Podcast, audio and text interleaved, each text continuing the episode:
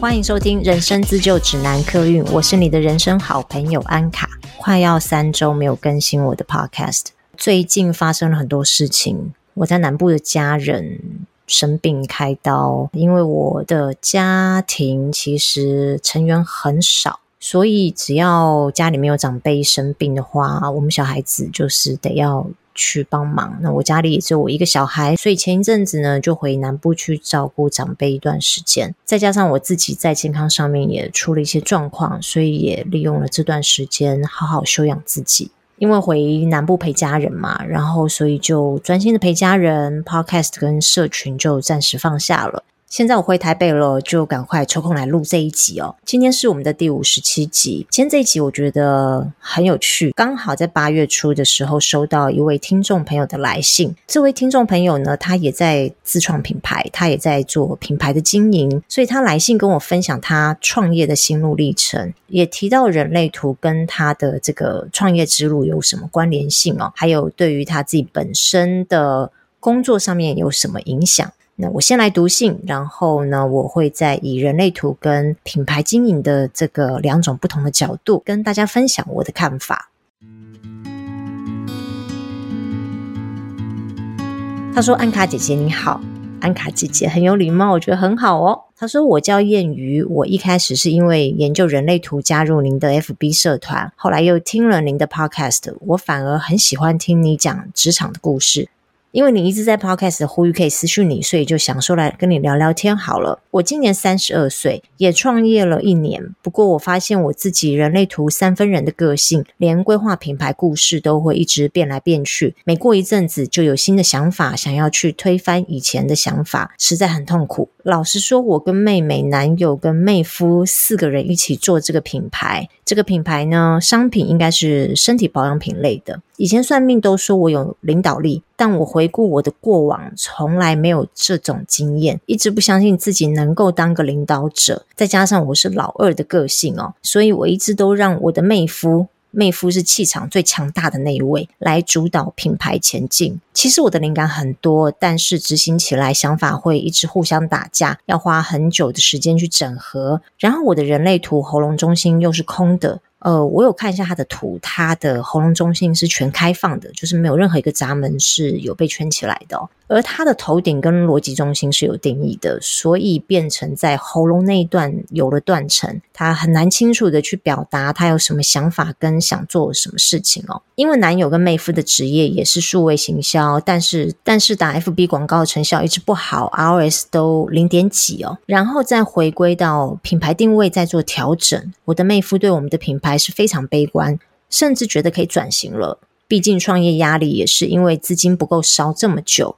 但我觉得我在品牌上还有创造的热情，我觉得比我以前坐在办公室一板一眼听主管命令做事还要有趣。我好不想回去公司上班，我只有压抑的感觉，一点灵魂的激情都没有。我最近也看了很多深入了解产品功能的书，从保养原料研究到芳疗知识，也有很多新想法在发酵。但是整合之路好漫长，我可能还要研究其他合资者的人类图，来看看我们有什么地方可以互相帮助的。妹夫和我男友都是负责数位行销这一块，找设计师合作打广告，品牌再造。我觉得我能做的事情就是对产品更专精深入的学习，把正确的知识教给他们，让他们有更好的方向去行销。我觉得我自己定位很像产品经理，我会主动去学习保养的知识，也会思考要怎么融入自己的产品。随着我越学越多，我也想再开发新的、更好的保养品。唯一困难的点就是整合自己的点子跟发表出来。我会从两个层面去给艳遇一些建议哦，一个是解剖一下他的人类图，另一个是在品牌发展跟创业上要注意哪些事情。我也会提供一些我过去在职场上跟自己接案面对品牌主，他们曾经遭遇过的问题，提供我的经验跟看法。最后，呃，如果可以的话，当然希望能结合人类图，在他的品牌事业上给一些建议哦。艳瑜是纯生产者，他的人生角色是四六人，荐骨型权威三分人，那轮回交叉是人面狮身四，所以他的黑太阳是一，黑地球是二，他整张图有三条通道。第一条通道是六三四通道。这条是唯一一条全黑色的通道。六三四是逻辑通道，六三在头部中心，头脑会一直不停的有问题产出。四号闸门呢是位于逻辑中心，它的功能是提供答案。六三四这条通道，它也是属于社会人回路。关于社会人回路的关键字是分享。社会人回路呢，他们的功能就是把过去的经验反复验证，找出逻辑跟答案，为的就是在未来建立一个范本。分享出去给大家知道，最终的目的是让所有的人呢都能够确保未来是安全稳定的。所以有这条通道的人哦，通常脑子时时刻刻都在转。头部到逻辑中心有三条通道嘛？那三条通道，任何一条有定义的人，你们的脑子无时无刻都是在思考的，只是说这三条通道它思考的事情跟方式是不同的。那谚语的这一条六三四通道呢，它是全黑色的，所以我相信谚语自己应该有察觉到你的脑子经常会蹦出问题，但是也会去寻找答案。从你的信里面，我很明显的有看出你这个特质哦。比如说，你知道下广告的转换率不好，转换率不好，它就是个问题。而你自己也找出了答案，你找到的答案就是，你想要先从品牌定位先确立出来，以及加强你产品的特色开始着手。你的六十三号闸门看到了问题，那你的四号闸门呢，找出了答案。这是你很清楚也很擅长的事情，因为它是全黑色的。是什么驱动你要把品牌定位确立出来呢？驱动你的就是你的第二条通道，三四十通道。这条通道是探索的通道。我们都知道十号闸门它是位于居中心嘛居中心是关于自我价值以及方向定位的能量中心。那三十四号闸门它位于荐骨。三十四号闸门应该是说我们所有的闸门当中最有 power、最有力量的闸门。三十四号闸门接出去，它可以接到十号，它也可以接到二十号。是什么事情会牵动三十四号闸门展开行动呢？如果你的三十四号闸门是连到十号闸门的话，就表示对于探索自我、探索未来、探索方向这个目标，会驱动你的三十四号闸门展开行动。十号闸门就像指南针，它会指出未来的方向。这个未来不仅限于你个人哦，包括产品，包括你的工作，包括你现在手上执行的 project 未来的走向。但是很可惜的，为什么你一直觉得你没有办法确立、明确的知道你的品牌故事要怎么写，你的品牌要怎么定位呢？是因为你的这条通道它是红色的，所以代表这条通道在。这里运作时候，你可能不知道，红色我们讲过好多次哦。红色代表是潜意识，可能你身边周遭的人，你的妹夫啊、男友啊、你妹妹啊，他们都觉得你非常清楚知道你要的是什么，你正在做什么事情。但是你可能懵懵懂懂，觉得没有啊，我我不清楚诶，我不晓得我们的品牌到底要怎么定位。但其实你本身是知道的，不管说是你的意识知不知道，至少你的身体会带着你往那个方向走。随着年纪增长，你自然就会知道这条通道它什么时候在运作。举我为例哦，我其实有非常多的红色通道，我总共有四条通道，但我也只有一条通道是全黑色的，就是五十五通道是全黑色的。那我的一六四八通道也是红色的，所以我在四十岁以前哦，我觉得我一直都不知道自己擅长什么，我也不知道自己的才能是什么。可是很有趣的是，其实我身边人都看得出来我的才能是什么，也看得出来我很会做行销，很会做企划。可是我自己却不是很确定这件事情。我在三十几岁转职的时候，我很自然的就往行销这个方向走。为什么？因为我有五十五这条通道，五十五也就是连接居中心跟荐骨中心，他们把我带着往行销企划这个方向走。呃，我是运用了我一六四八的这个能力，然后五十五这一条通道带我往行销企划这个方向走。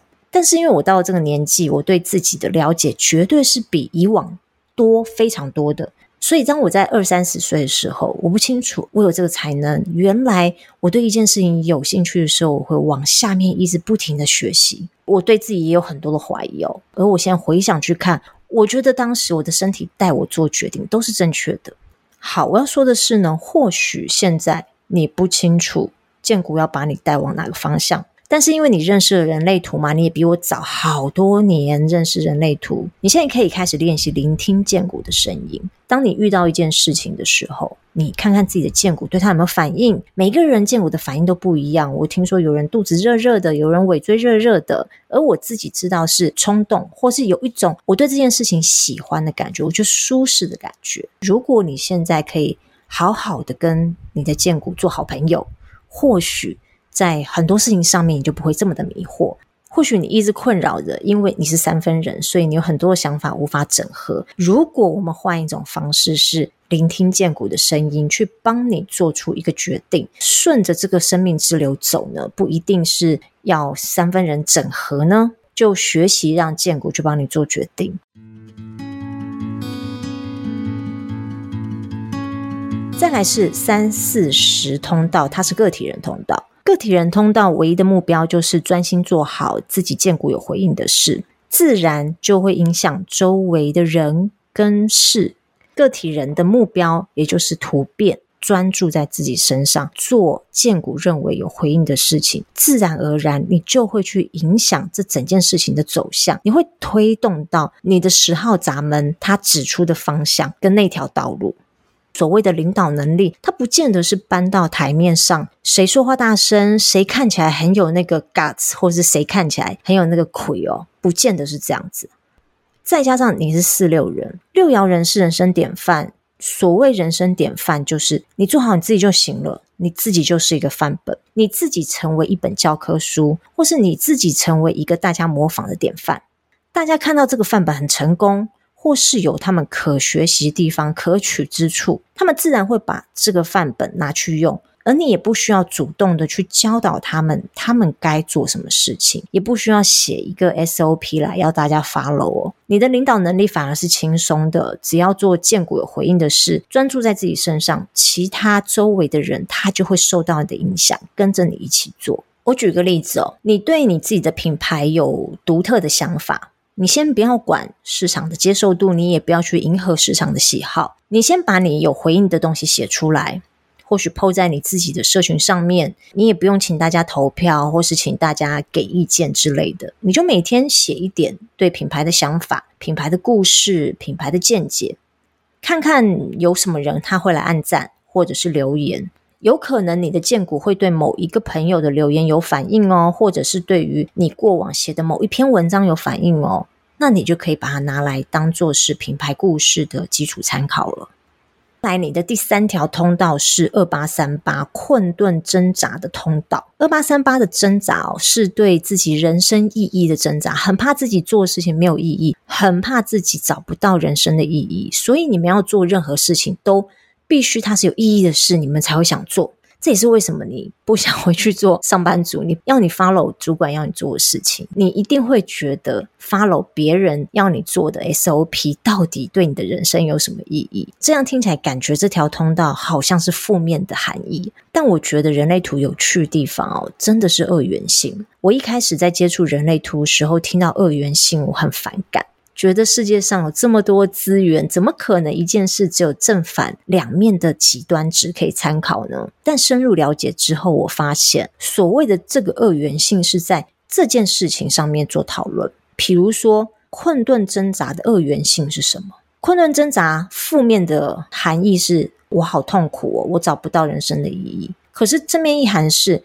你必须要找到人生的意义。你所找到的这个人生意义，不只是只对你个人有意义，你还会影响到这个世界。你可能会带给这个世界突变，或者是带给你身边周围的人，对他们的生命起了一些突变的作用。我曾经听过国外一个讲师说，二八三八的人能移走一座山，其实就是成语“愚公移山”嘛。愚公一定是有这条通道。而可想而知，为什么愚公能够移山呢？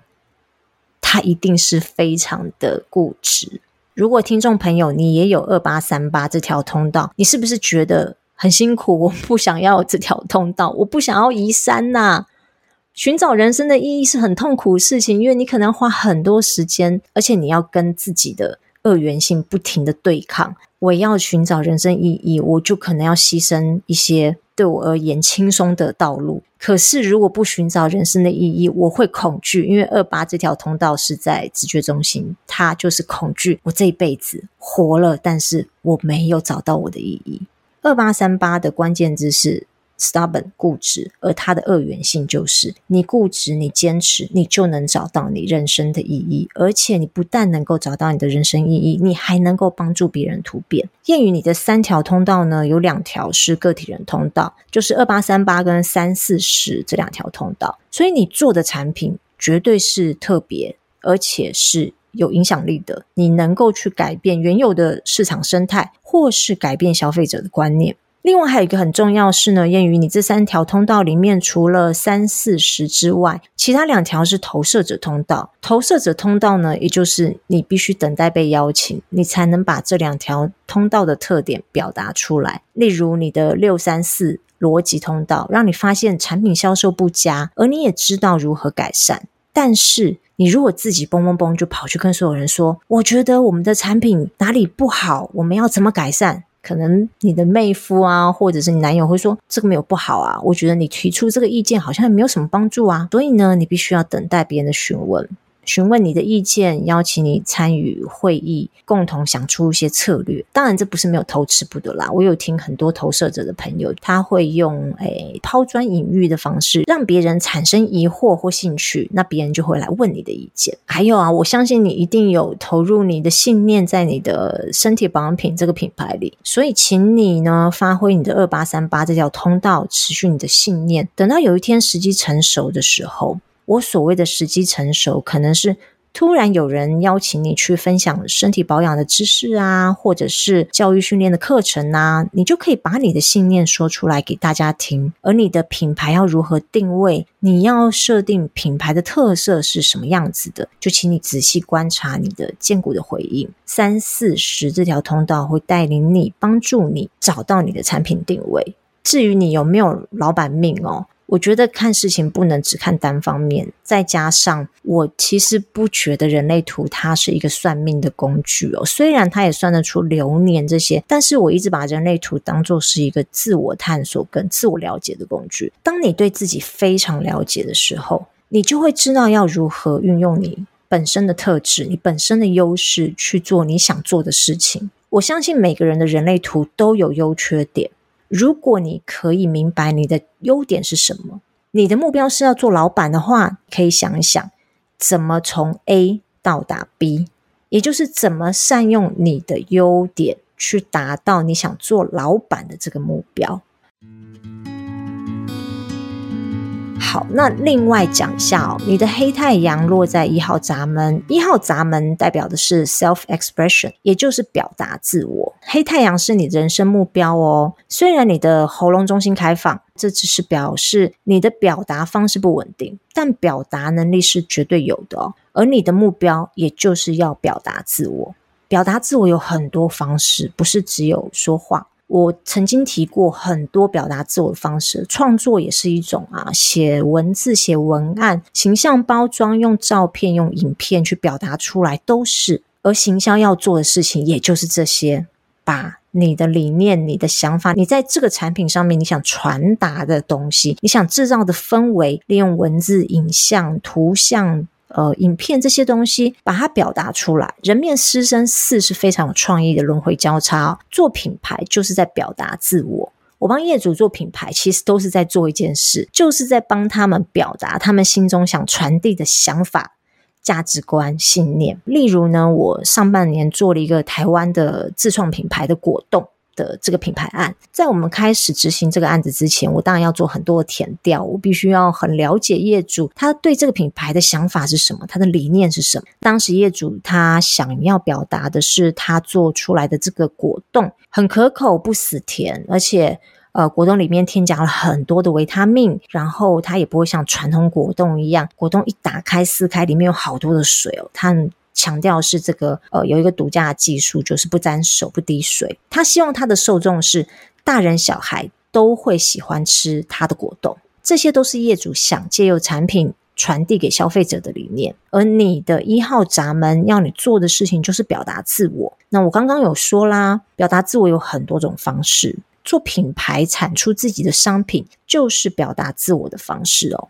然后你的黑地球落在二号闸门，你可以上网 Google 一下二号闸门它代表的意义是什么。那之前我们有说过，黑地球是我们的本质。那你的二号闸门呢？它有一个很明显的特质，就是善于管理及分配资源。有可能算命说你有老板命，说的就是这个特征吧。但是我觉得老板要懂得不是只有管理跟资源分配了哈。这是做老板的条件之一，当然做老板需要懂的事情太多了，所以可以再体会看看做老板这件事情是不是你喜欢的事。那谚语有提到两次，他的困难点在于他难以将自己的点子表达出来。其实点子对品牌行销来说，它就是要把它落地落实成一个呃行销案、行销素材，或者是行销活动，或者是产品包装。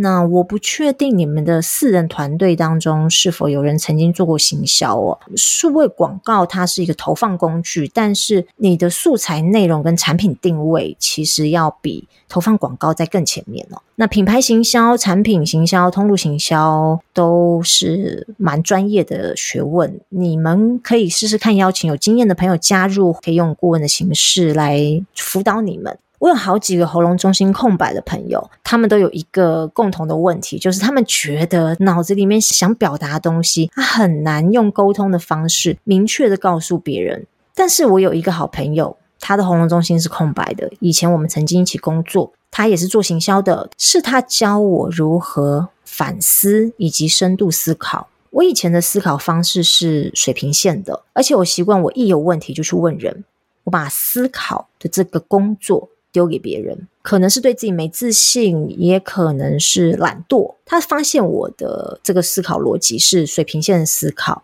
他就告诉我说，要了解到问题的深度，要不然你永远都无法学习到解决问题的能力。他就跟我讲了水平思考跟垂直思考的理论。我觉得我的思考逻辑跟思考脉络，因为他告诉了我这些理论哦，整个完全改变了，而且是往非常非常好的方向去改变。当时我还没有研究人类图哦，后来我研究了人类图，也拿了他的图来看，才发现他的喉咙中心是空白的。回想在跟他讲话的时候，他的确会不清楚该在哪里断点，也没有停顿的空间哦。所以以前我们时常站在路边一聊就是两三个小时哦，在路边喂蚊子。因为停不下来哦，当然，因为我也很喜欢听他分享，所以我也不知道在什么时间点插入说，诶，我们好，我们停在这边就好。所以我的观察，然后喉咙中心空白，并不是言之无物，也不是没有逻辑，只是说那个讲话的韵律跟频率比较难以捉摸，比较不稳定。何时讲，该讲到多少，还有你要讲多深入，然后讲多久的时间，喉咙中心空白的人比较难掌控。我觉得是比较难掌控那个 tempo，但是我觉得沟通的内容跟逻辑是没有问题的。另外，我有发现，如果他是用文字在跟我讲话，比如说我们在打 line 啊，哦，或者是写 email，这个问题就不存在，因为他可以有断点，他的思路比较条理分明的讲出来。所以，谚语，我建议你可以练习看看，把你所想的东西用条列式的方法列出。或者是去走一个树状图，其实有很多工具可以去帮助你去梳理你的想法，从点子变成实际的东西。最后呢，我想要给对做品牌非常有热情的朋友们一些呃很衷心的建议哦。我对做品牌有很大热忱，可是我也发现它真的是一项长期投资，前期投入资金通常可能要等到第三年、第五年，你才可能有回收。当然有一些商品它爆款，这个也很难讲，因为运气嘛，这个很难说。还有，就算有时候你的眼光很好，但是比如说你碰到了疫情，这也是你没有办法控制的事情。所以前期你真的是要准备一笔很大资金，在帮品牌做养成跟塑形。我服务过很多业主哦，我发现他们前期做的事情，并不是在做品牌跟行销。他们可能会把基本的架构做好，比如说品牌故事啊，然后包装设计、商品介绍，然后商品的名称做一做就好了。他们会先从业绩下手，先把通路铺好，利用通路去帮你做行销。那自己真的回到品牌本身在做行销呢，可能会放在后面来做。就是等你前面真的有赚了一些钱，你的损益也平衡了之后，你开始有些盈余了，那你就可以拿这个盈余再投入下去。因为品牌它绝对是一个长期投资，所以你在每一个时间点，你都必须要有这个财力去支撑它。如果前期你把所有你的这个成本跟你准备的资金都投入在做品牌行销这件事情上面的话，会有点危险，因为品牌要走长期的路嘛，那你可能烧到第二年、第三年，你就没有钱再去做后面的事情。前面可以做的事情就是你先去做一些业绩出来，你先去想办法找通路，不管是电商、实体通路什么都好，先把东西卖出去，然后。达到一个损益平衡之后，你再把这个盈余拿出来做行销的费用。以上是我给晏瑜的一些小小建议，搭配你的人类图，再加上你的自创品牌的这个品牌经营哦，你可以怎么去做？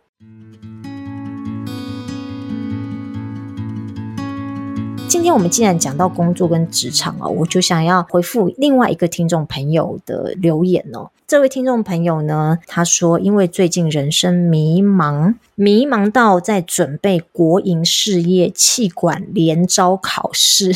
哇，这个词好长哦！其实我不知道这是什么东西。他说他现在刚开始接触人类图，对人类图着迷到一个不行，然后透过 Podcast 认识我的频道，然后间接听到行销主题，又再度对行销升起希望。对行销有兴趣的原因，是因为他喜欢有质感的东西，喜欢做简报。出去玩的时候，喜欢规划行程，让大家玩得尽兴。之前主办员工旅游，同事还调侃他说：“你为什么会在这里当采购？你应该去找一个公关类型的工作做啊！”但是呢，瑞红这位听众朋友，他本身不是本科系的，所以他没有作品集，他也没有操作过社团，等于说是没有任何的行销企划的经验。所以他在找工作的时候，投递行销助理，还被大大的洗脸，那之后就不敢再碰了。所以他想要请问我说，如果他没有进国营事业工作，有没有推荐没经验、没背景的人在转换到行销这个跑道的时候，应该具备哪些条件呢？是像一零四职缺内容一样吗？需要备有美编软体、有经营社群媒体的经验等等。因为没有经验，所以他不知道要如何踏入这个领域，而且卡在行销助理的底薪真的很不理想，又有贷款的压力，他不敢随意的换跑道。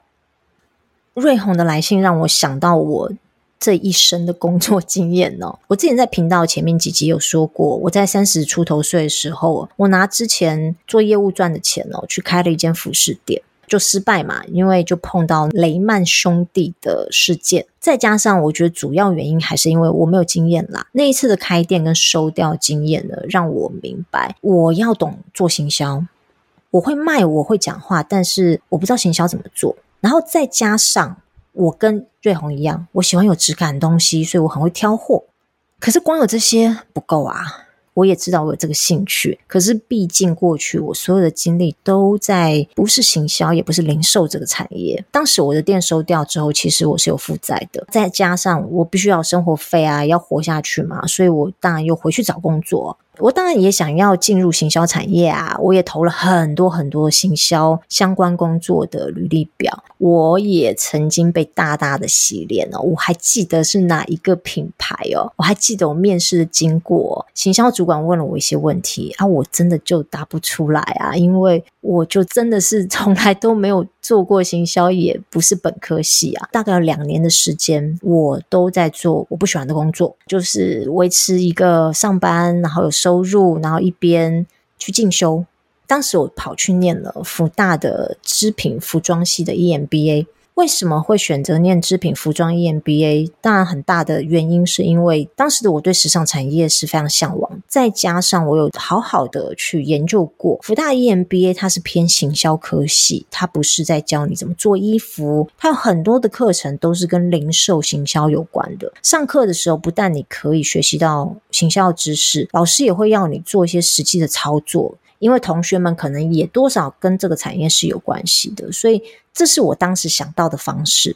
当时还没有自媒体哦，所以我们还是得要从一些比较古老的方式去寻找机会。我就一边做着我没有很有兴趣的工作，有收入，那另外一方面就是去进修自己。我觉得瑞红，你现在很幸运的是，在这个年代，我们有自媒体，我们可以自己产出代表自己的作品。你可以从周边的植物开始学习哦，比如说学习影片剪辑、写脚本、上文案的课，然后自己产出一些内容，就在自己的平台上面也可以。我做 Podcast，还有这些社群媒体，其实我也是在做品牌，我也是在做一个属于自己的代表作。这个代表作是我不管以后我是去上班，或者是给呃业主看哦，它都是一个很好的证明，我是有企划执行跟自己产出内容的能力。所以我觉得，不管你有没有考上这个国营事业，或者是你找一般的工作，我觉得这个中间的时间，你可以好好的去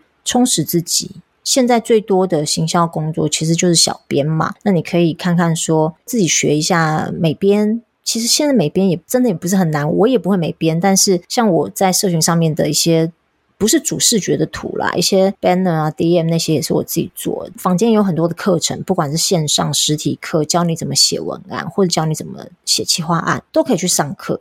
甚至如果你真的想要拿一个学历的话，那你就训练一个，可能就是像我一样有去读 EMBA 之类的哦，也会帮你拓展触角。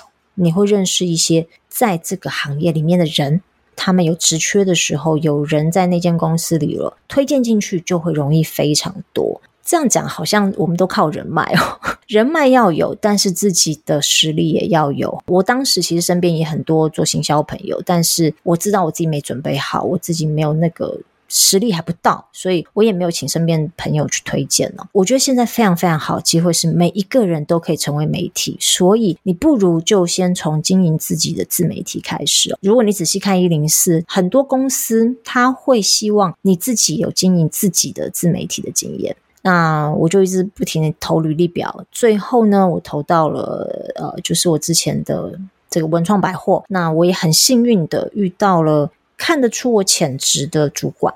当时其实我对行销也还是只是一知半解啊，我真的是花了很多很多的时间跟心血在上面，因为我那时候已经三十几岁了。我告诉我自己说，我给自己两年的时间，我一定要把行销底子打好。我不成功的话，就表示这条路不是适合我走的路。两年时间，如果我没有学会这些东西，我没有做到我想要做到的那一些事情的话，那没关系，我还是可以去找别的工作。我就是用这个方式去激励自己，在这两年的时候哦，人家不要做的事情，人家不要做的行销工作，那些体力活，我都接下来。人家周末不想上班，我也接下来，我来做没关系。看你有多少决心，我觉得办法。跟方法都是人想出来的，最主要的是你是不是真的很想做这件事情哦？行销起薪低是必然的，但是呢，现在这个网络时代，网络行销的薪水我我记得是不低的哦。所以如果你可以从基层做起，然后多给自己一点耐心，我相信之后的收入是会增加的。瑞鸿，很谢谢你写信给我，让我回想了很多以前工作经验哦，也发现自己原来以前真的很努力哦，很努力的往自己的目标前进。我觉得年轻的好处就是你可以去多尝试，你去多接触一些这个领域的边边角角也没关系，因为透过边边角角，你可以看出。这个领域的人，他这个角色在这个大环境里面做的事情是什么？那你就会有一个大概的，会有个 idea，说服装业的行销公关在做什么？我想做他做的工作内容。P&G 的这个行销公关在做什么？我想做他的工作内容。有一些行销人才，他们会。很愿意出来做一些小课程分享会，你都可以去听听看，问问他们的意见，从他们的意见跟他们的分享当中哦，去想象一下那个工作内容是不是你想要的，你可以锁定那一个你想做的事情，然后往那个地方去前进。